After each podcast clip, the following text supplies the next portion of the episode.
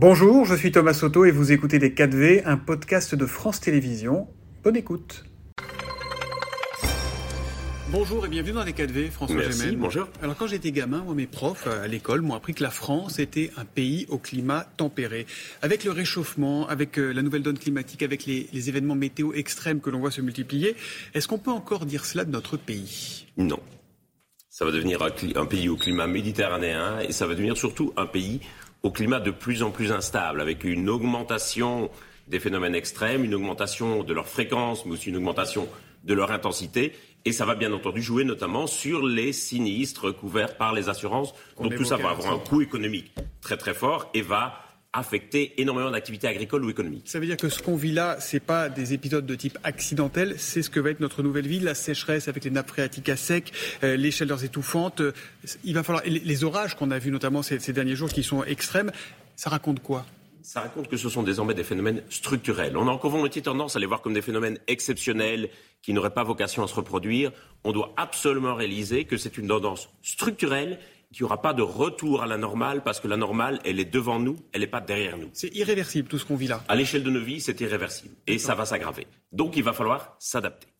Petite parenthèse, les, séismes assez forts, on en parlait et demie, comme celui qui a touché l'ouest de la France et particulièrement ressenti en Charente-Maritime, ça peut avoir un lien avec ce dérèglement climatique, avec cette nouvelle donne climatique, ou là, c'est deux choses qui sont très différentes? On pensait que non. Jusqu'ici, il y a de nouvelles études expérimentales qui donnent à penser qu'il pourrait finalement, contrairement à ce qu'on croyait jusqu'ici, y avoir un lien et y avoir un lien aussi avec les pompages qu'on fait de façon euh, souterraine. Alors ça reste encore à confirmer, ce sont encore des études expérimentales, mais c'est assez intéressant de voir que les phénomènes climatiques pourraient aussi avoir un impact sur les phénomènes géophysiques. C'est assez flippant tout ce que vous nous dites là pour l'instant. Euh, disons que c'était prévu. Euh, alors c'est certain que si on le découvre d'un coup comme ça brutalement, effectivement, c'est assez alarmant. Euh, il faut absolument que, nous, comme je le disais, que nous nous adaptions également à ces impacts, que nous réalisions qu'effectivement c'est une tendance structurelle que les températures ne vont pas baisser, que tout l'enjeu, c'est d'essayer de limiter au maximum la hausse des températures qu'on connaîtra au cours de nos vies. Je le disais, vous êtes un, expert du GIEC. Ça fait des années et des années que les experts du GIEC crient dans le vide, qu'on ne les écoute pas. Vous êtes surpris par l'ampleur que ça prend aujourd'hui en 2023 Est-ce que ça va plus vite que ce que vous redoutiez déjà? Ça va un peu plus vite que ce que les modèles avaient prévu. Donc, c'est-à-dire que pour le moment, on a l'impression que le changement climatique avance à grand galop et que nous, nous en sommes encore toujours un peu au petit pas en trottinant, on est rattrapé par la réalité, littéralement. Hum, face au réchauffement, la réponse du monde est pitoyable. Vous savez qui a dit ça? Le secrétaire général de l'ONU, Antonio, Antonio Guterres. Euh, qui est-ce qui ne joue pas le jeu aujourd'hui? Parce que c'est marrant, on a des, des, des, grandes réunions, des sommets, des tout ce qu'on veut, des déclarations, de la communication dans tous les sens.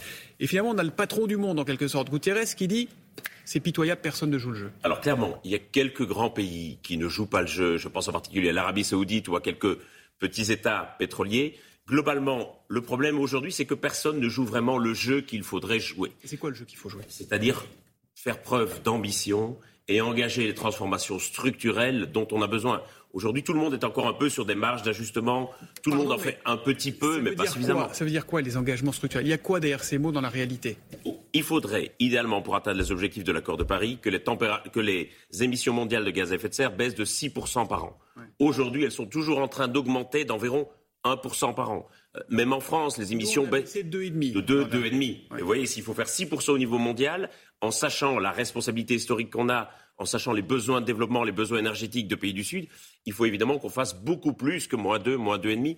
Et j'ai envie de dire, tous les pays sont dans la même situation. Parfois, on imagine qu'il ne se passe rien en Chine ou en Inde. Mm. C'est pas vrai. Ces pays ont également engagé des, pays, des, des politiques 39 degrés à Pékin hein, ces jours-ci. Mais bien sûr, ils sont aussi très très directement touchés, sans doute bien plus que nous encore par les impacts du changement climatique. Simplement, on n'est pas encore dans la dimension requise. Hmm. Euh, Anthony Gutiérrez, il dit aussi que trop de gens sont prêts à tout miser sur des vœux pieux, des technologies qui n'ont pas fait leur preuve ou des solutions miracles. Est-ce que vous croyez, vous, qu'au final, la science nous sortira de ce mauvais pas? Est-ce qu'on a raison ou est-ce qu'on croit au Père Noël? Non.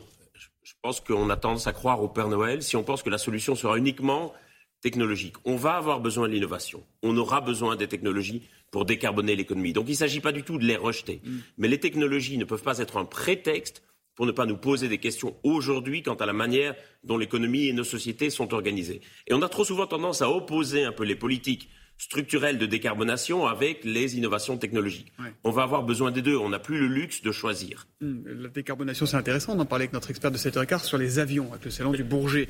Euh, on va pas manquer de voir nous faire avaler là-bas, que demain on pourra tous voler propre et qu'il n'y aura pas de problème. Vous y croyez ou c'est du greenwashing? Il y a énormément de choses à faire pour décarboner le secteur aérien. Il y a énormément de progrès qui sont en cours et c'est tant mieux. Il va également falloir réduire le nombre de vols et en particulier le nombre de vols court courrier et moins courrier parce que c'est des déplacements qui pourraient s'effectuer autrement. Et donc, à mon avis, il va falloir réserver les vols en avion à des déplacements qui ne pourraient pas se faire autrement. Mais par exemple, quand la France supprime quelques lignes intérieures, que c'est un gros effet d'annonce et quelques petits vols simplement qui sont supprimés, on est à côté de la plaque. On est à côté de la plaque. Et on a manœuvré pour être à côté de la plaque parce qu'on a fait comme si l'aéroport Charles de Gaulle n'était pas à Paris. Et en gros, quand il s'agissait de calculer les distances, on a calculé les distances à partir des gares parisiennes et pas euh, à partir de l'aéroport de Charles de Gaulle. Mm, Donc très clairement, on a manœuvré pour essayer d'en faire le moins possible. Et ça, c'est un vrai problème. Mm, il y a, quelqu'un que vous connaissez bien, qui s'appelle Jean-Marc Jancovici, qui a dit, en fait, il faut des quotas de vol par vie. On pourra prendre, vous, moi, deux, trois avions dans toute notre vie. J'y crois absolument pas. Parce que ça me paraît malheureusement complètement impraticable, parce que tout le monde n'a pas les mêmes besoins de déplacement. Alors est-ce que ça serait des quotas échangeables? Est-ce que les riches pourraient acheter des quotas aux pauvres? Je pense qu'il faut réfléchir collectivement pour voir comment on va à la fois décarboner le secteur aérien et aussi, oui, réduire le nombre de vols, comme je disais, en particulier des courts et moyens courriers. Mmh. Et quand vous lisez le patron de Total, Patrick Pouyanné, qui hier dans le journal du dimanche disait Nous ne renonçons ni au pétrole ni au gaz et nous continuons à investir dans les énergies fossiles parce que nos clients les utilisent encore aujourd'hui. Les clients, c'est vous, c'est moi, c'est tous ceux qui nous regardent. C'est pas faux ce qu'il dit, n'empêche. On se dit que la vie n'est pas si simple ni simpliste. Ah, c'est pas blanc ou noir, forcément. Ah Et donc l'enjeu, c'est l'enjeu de la trajectoire. Bien sûr, on va continuer à avoir besoin de pétrole et de gaz dans les prochaines années. Mais toute la question, c'est de savoir si nous nous plaçons sur une trajectoire qui nous permet de renoncer progressivement au pétrole et au gaz mm-hmm. pour les remplacer par des énergies décarbonées, soit renouvelables, soit nucléaires. Si on investit encore à la fois dans les fossiles et dans les renouvelables, c'est il faut couper le robinet progressivement, évidemment, mais le problème, c'est la trajectoire. Pour le moment, on est en train de réinvestir massivement des énergies fossiles. Tant qu'on investira, et je parle ici d'investissement privé et public, et également énormément de subventions publiques pour les fossiles, tant qu'il y aura ce niveau de financement pour les fossiles, on n'en sortira pas. Or, il faut en sortir. Ça, c'est un levier qui est très concret. Vous savez qu'on est à la fois un peu perdu, euh, pour un peu inquiet pour l'humanité et un peu perdu. Euh, par exemple, ce week-end, on a vu, et vous avez sans doute vu, des écologistes se mobiliser contre la construction de la ligne entre Lyon et Turin. C'est du train. Ça fait des années qu'on nous dit que le train, c'est la solution, ou une partie de la solution. il faut croire qui? Ceux qui veulent construire cette ligne à grande vitesse entre Lyon et Turin, ou les écologistes peut-être radicaux qui disent non, c'est une très mauvaise idée? C'est compliqué. Comme vous le disiez, bah c'est pas blanc ou noir, et c'est assez nuancé. On va avoir de plus en plus des oppositions, effectivement, entre ceux qui veulent promouvoir de gros projets d'infrastructures pour décarboner l'économie mm. et ceux qui vont s'inquiéter de l'impact immédiat, notamment en termes de biodiversité, de ces gros projets. Sur la question de la ligne Lyon-Turin, je pense que l'enjeu, c'est de décarboner dès maintenant euh, la route. C'est l'enjeu d'un manifeste qu'on a présenté dans le journal du dimanche avec plusieurs experts, d'un colloque qu'on tient à Sciences Po demain. Il faut décarboner la route maintenant. C'est-à-dire que ça va passer en partie par un report modal sur le train, mais il faut aussi s'occuper de la route. La route, aujourd'hui, c'est l'essentiel des déplacements. Mais comment on a décarboné la route? Ah, Il y a plein de technologies possibles. D'abord, il va falloir réduire le nombre de véhicules en circulation sur les routes. Et puis, il y a plein de technologies aussi qui vont permettre, effectivement, de décarboner la route et notamment le transport de fret sur route. François Gémen, il y a quelques semaines, la patronne d'Europe Écologie Les Verts, Marine Tondelier, disait ceci. On ne peut pas garantir aux enfants qui naissent en 2023, donc aujourd'hui, que la planète sera encore habitable pour leurs 30 ans. Est-ce que vous êtes d'accord avec ça? Non, ça dépend où ils naissent. En réalité, les enfants qui naissent en 2023 en France, globalement, ils vivront encore sur une planète habitable. Donc je pense qu'il ne faut pas non plus alarmer les gens. L'enjeu de l'habitabilité... C'est très anxiogène, C'est très anxiogène. Euh, l'enjeu de l'habitabilité de la planète, c'est surtout un enjeu pour les pays du Sud. C'est surtout une responsabilité que nous avons au-delà de nos frontières. Il y aura, malheureusement, si nous continuons sur cette voie, des zones de la planète qui deviendront inhabitables d'ici 30 ans. Mais il ne faut pas non plus affoler les gens en France. Nous avons beaucoup de chance en France et en Europe d'être sur un territoire qui sera, il faut le dire, proportionnellement moins touché que d'autres. Si on regarde l'agenda des mois à venir, on voit deux choses. On voit l'ONU qui organise le, 20 septembre un sommet sur l'action climatique à, New York, et puis on voit une COP, la COP 28, qui se tiendra à Dubaï en décembre. Qu'est-ce que ça vous inspire? Je comprends que l'idée euh, qu'on fasse un sommet sur le climat dans un des pays les plus gros exportateurs de pétrole puisse choquer. C'est l'exemple parfait en matière de sobriété énergétique. C'est le contre-exemple parfait. Aujourd'hui, quand on regarde l'empreinte carbone par habitant, c'est à Dubaï et dans ces pays qu'elle est la plus forte au monde. D'un autre côté, si on veut sortir des énergies fossiles, si c'est ça l'enjeu, il va bien falloir discuter avec les pays qui ont construit leur économie sur ces énergies fossiles. Qu'est-ce qu'on va dire au Qatar? Qu'est-ce qu'on va dire aux Émirats? Qu'est-ce qu'on va dire à l'Arabie saoudite? Il est certain qu'il va falloir travailler avec eux aussi. On ne va pas pouvoir fuir le problème éternellement en se parant de vertu et en, organisant les COP uniquement dans des capitales européennes. Vous avez l'impression que les pays du monde globalement ont conscience du problème aujourd'hui? Est-ce qu'il y a une pression qui vient des populations? Est-ce que parce que pardon, mais ça fait des années qu'on vous reçoit les uns les autres. Jean Jouzel, longtemps, maintenant il y a vous, et, qui disent exactement la même chose. Vous n'avez pas varié d'un iota, et voilà. Merci de souligner notre constance. Effectivement, la science, évidemment, devient plus précise, mais la science n'a pas changé sur le sujet depuis 30 ou 40 ans. Ce qui a changé quand même, c'est la prise de conscience par les populations. Quand on regarde des sondages d'opinion à l'échelle mondiale, on observe une très forte préoccupation pour ces sujets. Les Chinois, les Mexicains sont aussi concernés que les Européens. Là où nous divergeons, par contre, c'est sur les solutions à mettre en œuvre.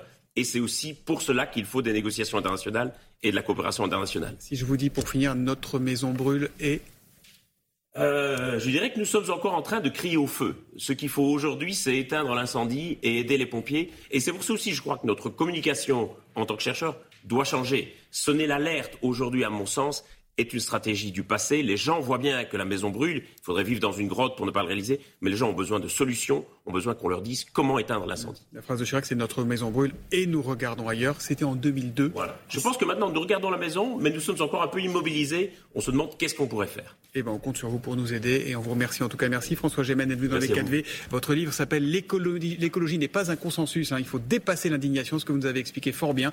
Et c'est publié chez Fayard. Merci d'être venu et bonne journée à vous. C'était Les 4V, un podcast de France Télévisions. S'il vous a plu, n'hésitez surtout pas à vous abonner. Vous pouvez également retrouver tous les replays en vidéo sur France.tv.